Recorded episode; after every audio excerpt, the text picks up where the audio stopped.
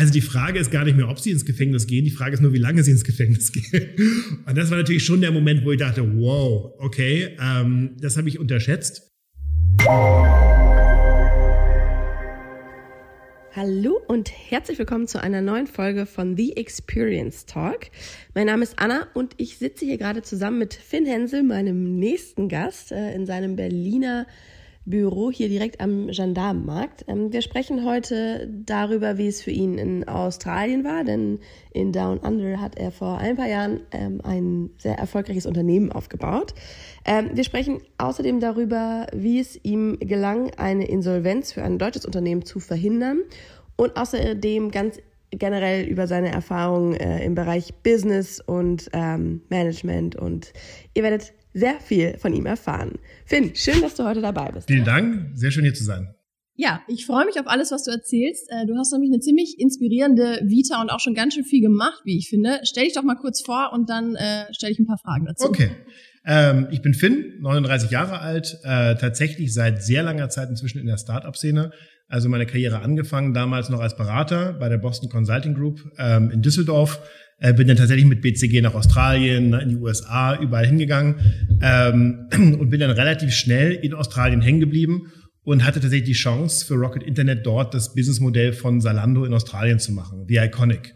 Und das war tatsächlich so ein riesiger Bruch in meinem Leben, weil ich halt direkt irgendwie von Beratung und jeden Tag Anzug und Krawatte beim Kunden und immer im Konjunktiv, äh, ihr könntet ja mal das machen, ihr könntet ja mal das machen und hier habt ihr ein Konzept für die Schublade, hin zu wirklich Entscheidungen treffen und schnell komplett im, im wilden Business zu sein, äh, für mich war.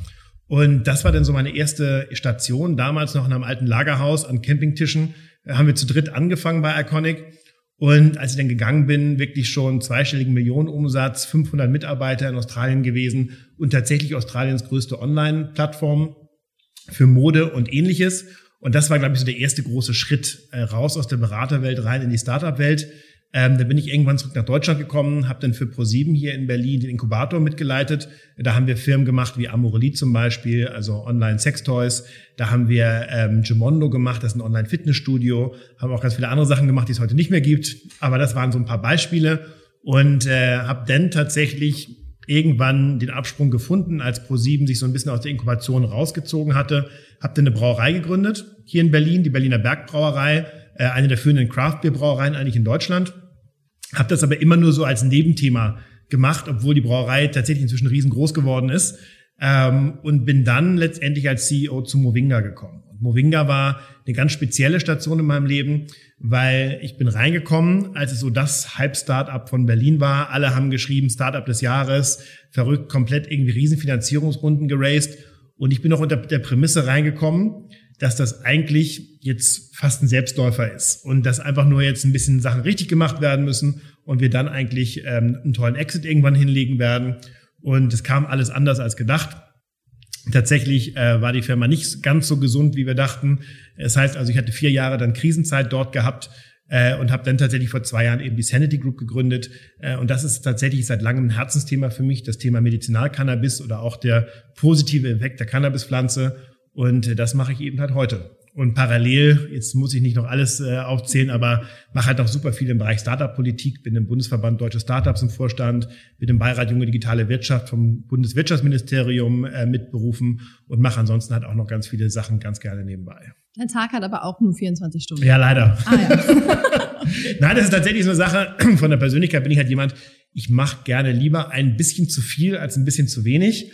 Und so ist eigentlich mein Leben ein konstanter Kreislauf zwischen zu viel aufladen und es irgendwie noch hinbekommen, alles irgendwie unter einen Hut zu bringen und hoffen, dass am Ende des Tages nicht zu viel von der Platte gefallen ist. Das ist leider ja. so ein bisschen, äh, so bin ich halt.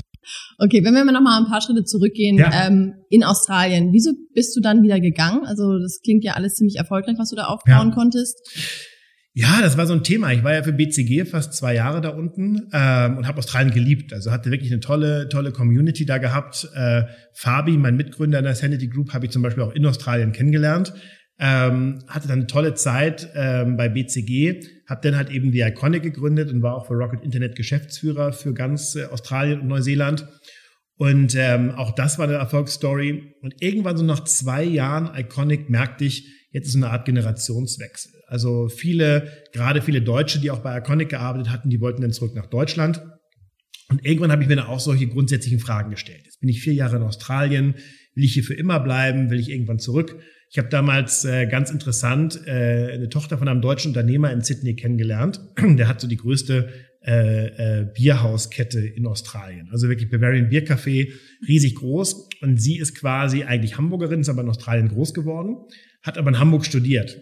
Und die hat mir dann so irgendwann erzählt, so nach vier Jahren ist immer das typische Zeitpunkt, wo man sich überlegen möchte, bleibt man jetzt für immer oder findet man den Absprung? Und bei ihr war es damals umgekehrt. Sie ist in Australien groß geworden, hat in vier Jahren in Deutschland studiert und dachte dann, bin ich jetzt eigentlich Deutsche oder muss ich zurück nach Australien?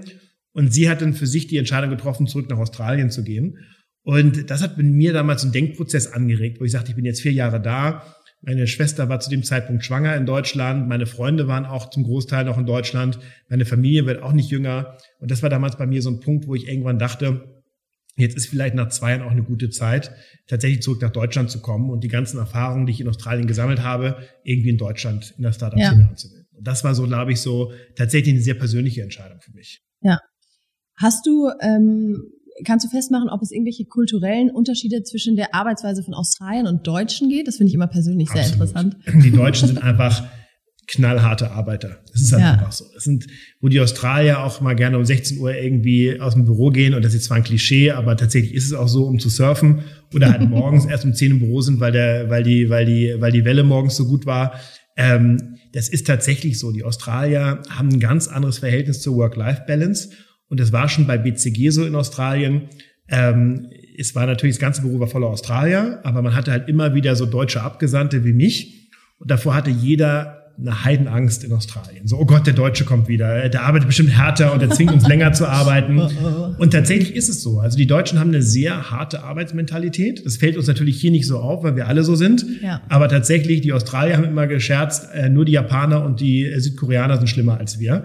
Ähm, ansonsten äh, sind die Deutschen wirklich die, diejenigen, die am, die höchsten Anforderungen stellen, am längsten arbeiten und die Arbeit auch im Ernsten nehmen. Während die Australier ähnlich wie die Franzosen überhaupt kein Problem haben, auch mittwochs in der Mittagspause mal drei Bier zu trinken. Das war halt völlig normal bei gutem Wetter. Und da sind schon halt, sage ich mal, jetzt will ich keine Klischees bedienen, aber da gibt es schon sehr, sehr, sehr, sehr starke Unterschiede. Genauso wie es halt komplett normal ist, auch in konservativeren ähm, Unternehmen in Australien, dass der, dass der Chef mal mit der Truppe trinken geht dass irgendwie auch alle untereinander befreundet sind, dass ein Büro am Ende mehr Familie ist als wirklich Kollegen. Da habe ich immer das Gefühl, in Deutschland, es war am Ende doch noch förmlicher und doch noch ein bisschen angespannter und nie ganz so locker und entspannt wie in Australien. Ja, es klingt ja irgendwie schöner, finde ich, wenn du so erzählst, wie es da unten ist. Ja, also ich habe tatsächlich, ich probiere immer in jeder Firma, die ich in Deutschland habe, so ein bisschen die Kultur mitzunehmen. ähm, deswegen glaube ich, werde ich auch immer sehr als, als lockerer Chef wahrgenommen äh, weil ich halt auch schon so merke, es hat halt funktioniert. Ja, die Leute waren halt motiviert, weil sie einfach Bock hatten ähm, und weil sie auch das Gefühl hatten, sie sind Teil irgendwie des Ganzen. Ja. Während ich das Gefühl habe, in Deutschland ist es eher so, ich bin äh, quasi hier Angestellter, ich mache meine Arbeit und die mache ich auch gründlich. Aber da ist so wenig, wo die Leute sagen so, hey, ich bin Teil dieser Firma und möchte die Firma nach vorne bringen. Und das sind halt so Themen, wo ich sage, das Schöne habe ich immer versucht, aus Australien immer mit hier reinzunehmen, kulturell. Das ist doch eine schöne Einstellung. Ja. ähm, da machst du bei Movinga, hast du gerade schon gesagt. Ähm, genau. Stichwort Krisenmanagement, da gab es, glaube ich, auch einige unangenehme Entscheidungen, Total. die getroffen werden mussten. Wie bist du damit umgegangen? Hast du das mit nach Hause genommen? Oder? Ja. Also ich glaube, das war, ähm, ich meine, Movinga waren am Ende vier Jahre, äh, die für mich wie im Flug vergingen. Das war tatsächlich, ähm, in Australien war es halt noch so, äh, das war, dass die Firma hatte genug Geld, es ging nur nach oben und nur alles irgendwie, welches Land können wir als nächstes machen, was machen wir in Neuseeland. Ähm, und es war eine ganz Art, andere Art von Management als Movinga, wo, sage ich mal, die ersten zwei Monate alles super aussah, aber nach zwei Monaten klar war, eigentlich ist die Firma kurz vor der Insolvenz. Und da musst du halt in einen ganz anderen Modus rein switchen. Ja. Und äh, ich glaube tatsächlich, das ist mir damals sehr schwer gefallen, aber tatsächlich aus sage ich mal, Druck, Pflichtgefühl und ähm, dem Wunsch, diese Firma nicht, nicht äh, vor die Hunde gehen zu lassen, habe ich mich darauf eingelassen. Und das war halt schon hart. Also nur mal so als Beispiel, die Firma hatte zu Hochzeiten irgendwas zwischen 400 und 500 Mitarbeitern. Und äh, die Investoren haben knallhart gesagt, ähm, entweder wir machen die Firma so klein, dass sie wieder profitabel oder einigermaßen profitabel laufen kann, oder wir machen die ganze Firma dicht. Und äh, dann hatte ich hier irgendwann so die Idee, na ja, kann man ja so drei Wochen jetzt mal einen Plan machen, wie man das dann langsam macht. Und die meinten dann irgendwann auf Mittwoch, nee, nee, also diesen Freitag. Oh, shit. Und dann kommen halt so Momente, wo du halt irgendwie freitags äh, ins Büro kommst, natürlich die ganze Nacht vorher schon dir überlegt hast, äh, wie machst du das, äh, wer schreibt die Kündigung, HR was vorbereiten muss und dann tatsächlich irgendwie so ein All-Hands-Freitag hat, wo die ganze Firma noch dachte, alles läuft super und du plötzlich sagst, naja, es läuft leider nicht super, All-Hands sagst und leider müssen heute 300 von euch gehen. Und das ist natürlich so, pff, äh, das heißt, bei heute, bei heute bei den Ex-Movinga-Leuten hieß es noch der Black Friday. Aber das sind halt so Momente, da gehst du dann nicht nach Hause und denkst so, boah, hatte ich heute einen guten Tag. Ja, ja. Das äh, nimmst du halt mit. Und das hat sich bei Movinga leider auch so ein bisschen durchgezogen, weil dann war halt so ein bisschen dieser Befreiungsschlag. Und die Firma war danach auch deutlich besser aufgestellt. Aber sowas geht natürlich auch durch die Presse, der Ruf leidet darunter. Ja. Und ähm, Movinga hat damals sehr, sehr schlechte Presse bekommen. Und ähm, natürlich war dann das Problem, die Firma war noch nicht profitabel, sie musste weitere Investoren gewinnen, um, um quasi die Firma zu finanzieren.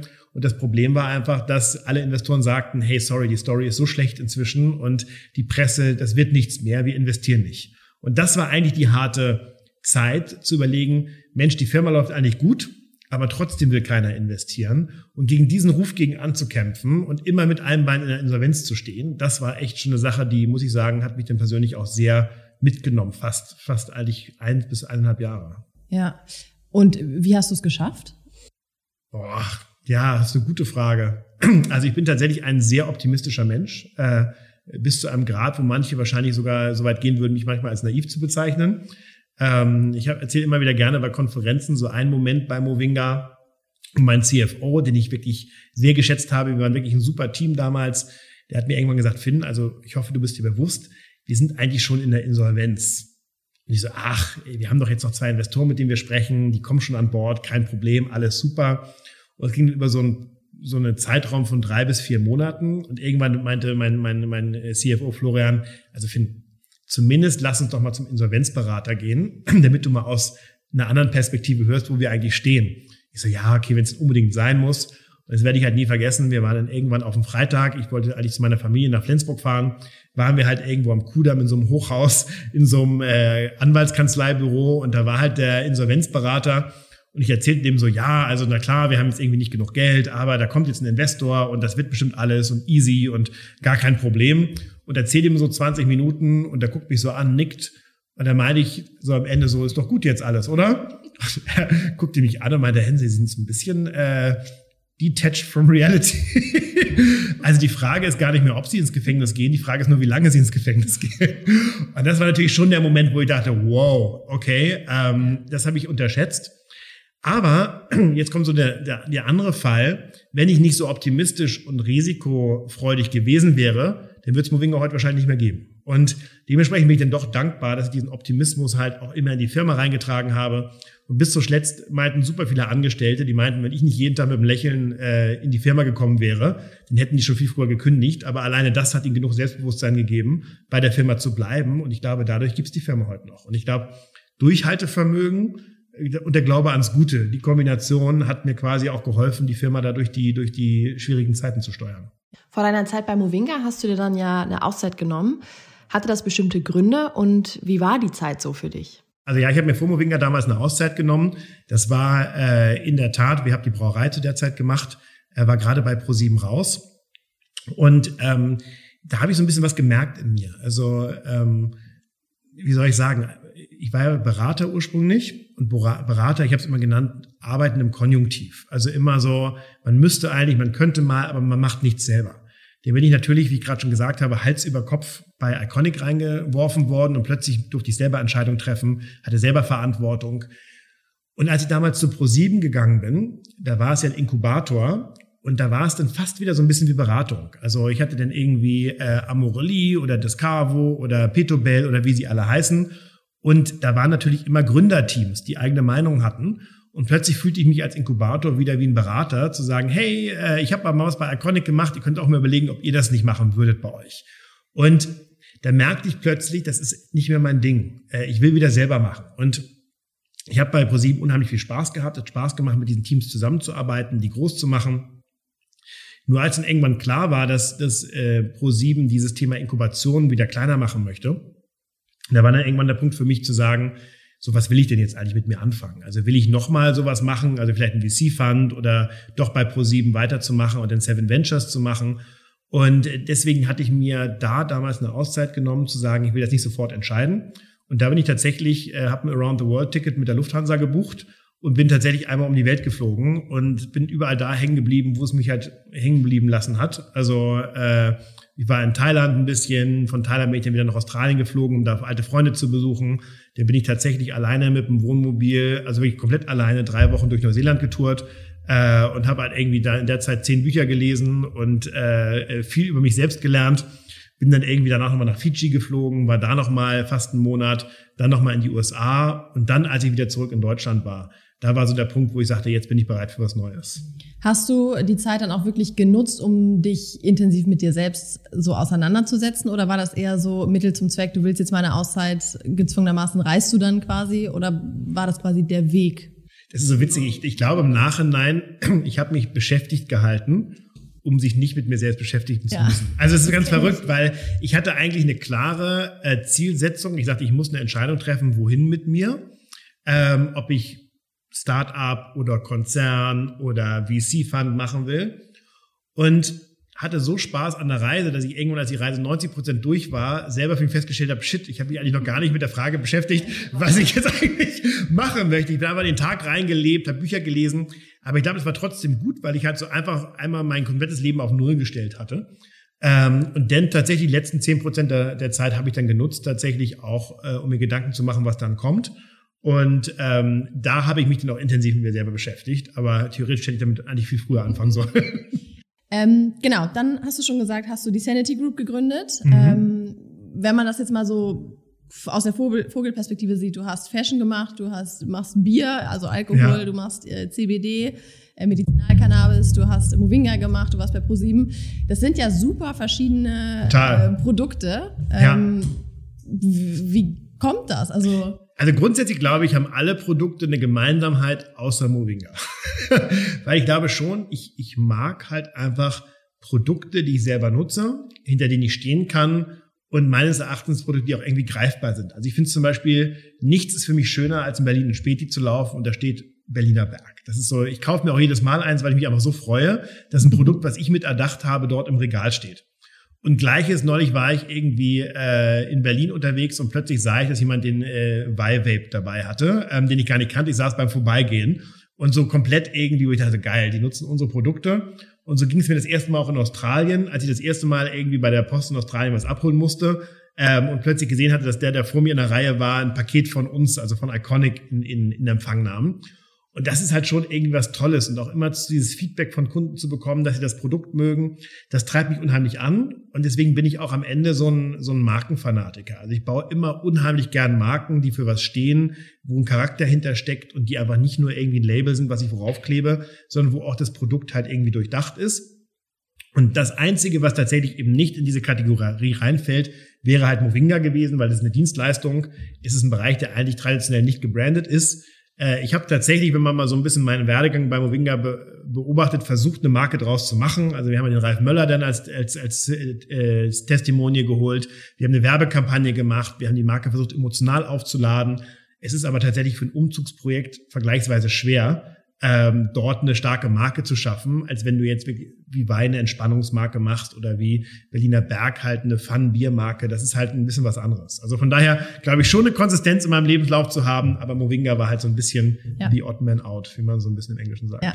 Das heißt, das Feedback der Kunden und auch einfach die, die Awareness zu den Produkten ist das, was dich antreibt. Total. Immer weiter zu machen. Da, da habe ich bei Movinga auch drunter gelitten, um ehrlich zu sein, weil als ich die Firma übernommen habe, war die, die Qualität katastrophal. Also wirklich, also ich will gar nicht irgendwelche Kundenrezensionen heute nochmal zitieren, weil da kriege ich heute noch Gänsehaut bei. Und das war eine Sache, da habe ich unheimlich drunter gelitten, dass wir kein Produkt hatten, worauf ich stolz war. Ähm, und jetzt bei Wei, also man darf ja nicht die Zitate von Kunden dann geben, aber das Feedback ist einfach so gut im NPS und die Rezensionen, wenn die Leute sagen, wo es ihnen geholfen hat, das ist das, was mich antreibt und mich erfüllt. Oder wenn die Leute sagen, irgendwie, boah, ich habe irgendwie zehn Bier probiert beim Tasting, aber dieses eine, das Berliner Berg, das war richtig gut. Das sind so die Dinge, wo ich sage, so geil, deswegen mache ich das. Und äh, das ist halt, wie gesagt, nicht immer so gewesen, aber das ist schon das, wo ich sage, das treibt mich an. Und ja. so denke ich auch über die Dinge nach, die ich in meinem Leben noch erreichen möchte, wo ich immer sage, so wo kann ich tolle Sachen schaffen, wo nicht nur ich, sondern auch andere dran Freude haben. Ja. Gibt es äh, Dinge in deiner Karriere, die du heute mit deinem Wissen heute anders machen würdest? Nicht zu Moringa gehen. Nein, just kidding. Also tatsächlich, ich habe da lange drüber nachgedacht, auch im Laufe der Zeit, ob ich diesen Schritt noch mal gehen würde mit dem Wissen, was ich heute habe. Ja. Weil ihr müsst euch das so vorstellen, die Gründer haben bei Movinga tatsächlich halt ein bisschen einen Scherpenhaufen hinterlassen. Und ähm, die Frage war, als die damals das Unternehmen verlassen haben, bleibe ich an Bord oder gehe ich auch? Und für mich war das so ein Thema, wo ich sage, wenn ich jetzt gehe, dann wird auch dieser Scherbenhaufen immer mit mir assoziiert werden. Und das wollte ich damals nicht und habe mich dann entschieden, die Firma weiter zu leiten. Habe aber damals überhaupt keine Ahnung gehabt, worauf ich mich da einlasse, muss ich ganz ehrlich sagen. Also zu, zum Thema Wachstum versus Krisenmodus. Ähm, und ich habe oftmals mit mir gehadert, wenn ich nochmal die Zeit zurückdrehen könnte, würde ich es nochmal machen. Äh, inzwischen bin ich an dem Punkt, wo ich sage, ich würde es wieder machen, weil einfach ich ultra viel gelernt habe. Und ich glaube auch, dass jetzt zum Beispiel die Sanity Group so viel Finanzierung gesammelt hat, ist sicherlich auch dem ähm, geschuldet, dass natürlich die Leute meinen Werdegang bei Movinga gesehen haben und gesagt haben, der Junge kann halt scheinbar Unternehmen leiten und dementsprechend trauen wir dem jetzt Geld zu.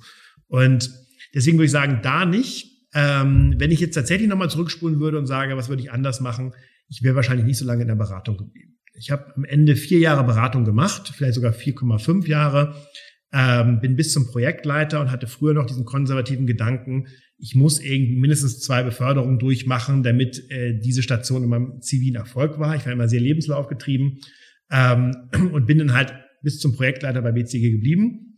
Ich merkte aber eigentlich, dass ich nach zwei Jahren BCG jetzt nicht mehr so viel jeden Tag dazugelernt habe. Also irgendwann wusste ich, wie man gut präsentiert, ich wusste, wie man Stories baut, ich wusste, wie man irgendwie Businesspläne baut, ich wusste, wie man irgendwie PowerPoint benutzt.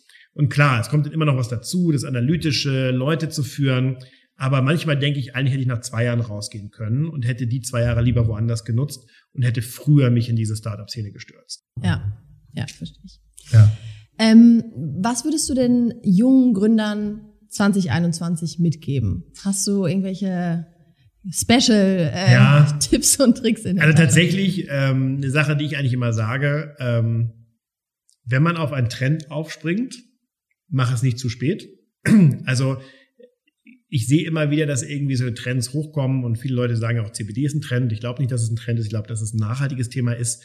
Aber es gibt natürlich so gewisse Trends, wo du dann merkst, so die Pioniere gehen diesen Schritt früh und irgendwann kommt die Masse hinterher. Und ich glaube, Gründer sollten sich immer überlegen, wo in dem Zyklus bin ich gerade. Und wenn der Zyklus schon hier oben ist, dann macht es eigentlich keinen Sinn mehr, ähm, aufzuspringen. Also ich würde immer sagen, wenn du ein Trendthema machen willst, dann musst du überlegen, in welcher Phase der Trend sich gerade befindet. Ansonsten habe ich tatsächlich immer den Tipp an Gründer, geh in die Nische. Guck dir rein, was es heute noch nicht so wirklich gibt. Ähm, ich fand der Movinga damals super spannend, weil es aber eine Nische war. Irgendwie das Thema Housing wurde komplett digitalisiert mit Airbnb, das Thema ähm, Mobilität wurde komplett digitalisiert mit Uber. Ähm, es gab tausend Themen, die, die digitalisiert worden sind, nur das Thema Umzug nicht. Und deswegen habe ich damals gesagt, das ist so eine Nische, die hat bisher jeder vergessen. Ähm, und deswegen fand ich damals das auch die Idee so stark, obwohl es jetzt nicht mein Home-Turf ist, Umzug, zu sagen, das ist ein geiles Thema. Und ich würde den Gründern immer raten, ähm, geh in diese Nischen rein. Ich würde Gründern auch immer raten, sich früh ein Netzwerk aufzubauen. Das ist eine Sache, die, äh, die mir heute sehr zugute kommt, dass ich in den letzten zehn Jahren mir ein Netzwerk aufgebaut habe. Aber, und das ist der Umkehrschluss, man muss eine Balance haben. Also am Ende kenne ich viele Gründer, die im Büro nicht wissen, was sie machen sollen und dementsprechend sind sie sehr viel auf Konferenzen und, und machen eigentlich nur noch Networking und gar keine operative Arbeit mehr.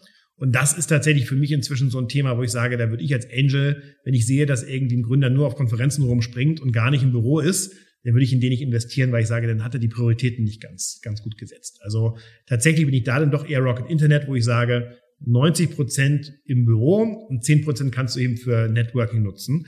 Aber die zehn Prozent musst du auch gut nutzen und nicht nur einfach auf Konferenzen rumhängen. Ja. Das ist immer so ein Thema, wo ich äh, meinen Rat dann gebe. Ja, das heißt, du bist noch richtig äh, im operativen Daily Business bei der Sanity Group involviert und total.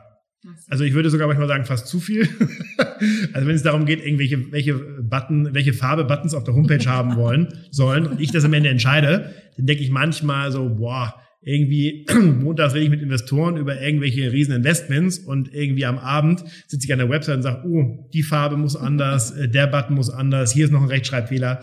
Also leider neige ich auch dazu, ähm, mich immer wieder in, in wirklich tiefe operative Team zu verzetteln. Nächstes Thema, Ratschlag an einen Gründer.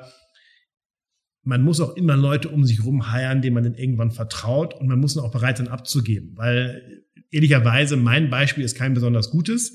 Ich finde es eigentlich tatsächlich als Angestellter fände ich es immer unangenehm, wenn der Gründer immer noch sagt, nee, nee, nee, aber das muss jetzt noch anders. Ich weiß, so bin ich manchmal, aber da ist, glaube ich, auch ein Ratschlag, wenn Gründer anfangen, die wollen immer am liebsten alles selber machen und so bin ich auch.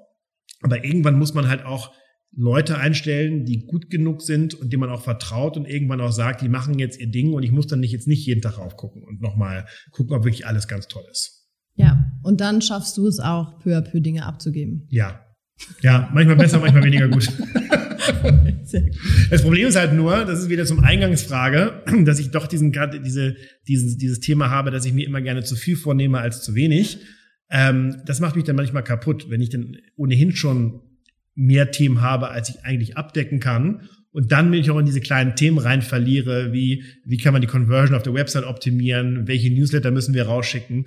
Dann habe ich manchmal so einen Punkt, wo ich mich selber verliere. Und das ja. ist, äh, da muss ich immer aufpassen. Und wie schaffst du es dann wieder zurückzufinden? Hast du da irgendwelche Also ich, ich, ich habe tatsächlich manchmal so Momente, die kommen ganz von alleine. Vielleicht gibt es auch irgendwie einen Trigger, den ich mir mal äh, überlegen muss, der das immer austriggert, wo ich so manchmal so einen mentalen Step Back habe, wo ich mhm. einfach so wenn es denn zu viel wird, ich merke, ich pack's gerade nicht, dann merke ich so, wie sich irgendwas in mir ändert, wie ich zurückgehe und dann cutte ich radikal die Dinge, wo ich glaube, wo ich dann sage, sind nicht wichtig oder nicht wichtig genug. Ja. Und äh, die Phase habe ich so, würde ich mal sagen, alle ein, zwei Monate mal.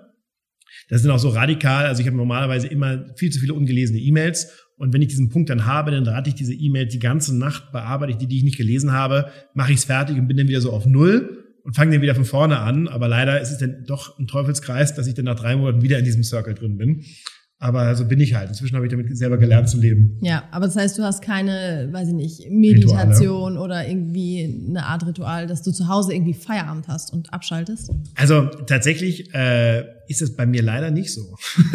also ich habe tatsächlich nicht viel Rituale. Ähm, tatsächlich versuche ich abends ähm, inzwischen Meditation Tatsächlich habe ich mir auch angewöhnt, äh, CBD-Produkte abends zu nehmen mit der Meditation gemeinsam. Das ist für mich dann so ein Ritual, das ich immer dann mache, wenn ich merke, es ist jetzt gerade sehr stressig. Also letzte Woche waren wieder so ein, zwei Tage, wo ich sagte, boah, wenn ich dann abends zu Hause bin, dann will ich auch wirklich Schluss. Dann mache ich mein Handy auch auf, auf äh, Flight Mode manchmal und sage, ich will jetzt runterkommen und dann genau solche Momente halt.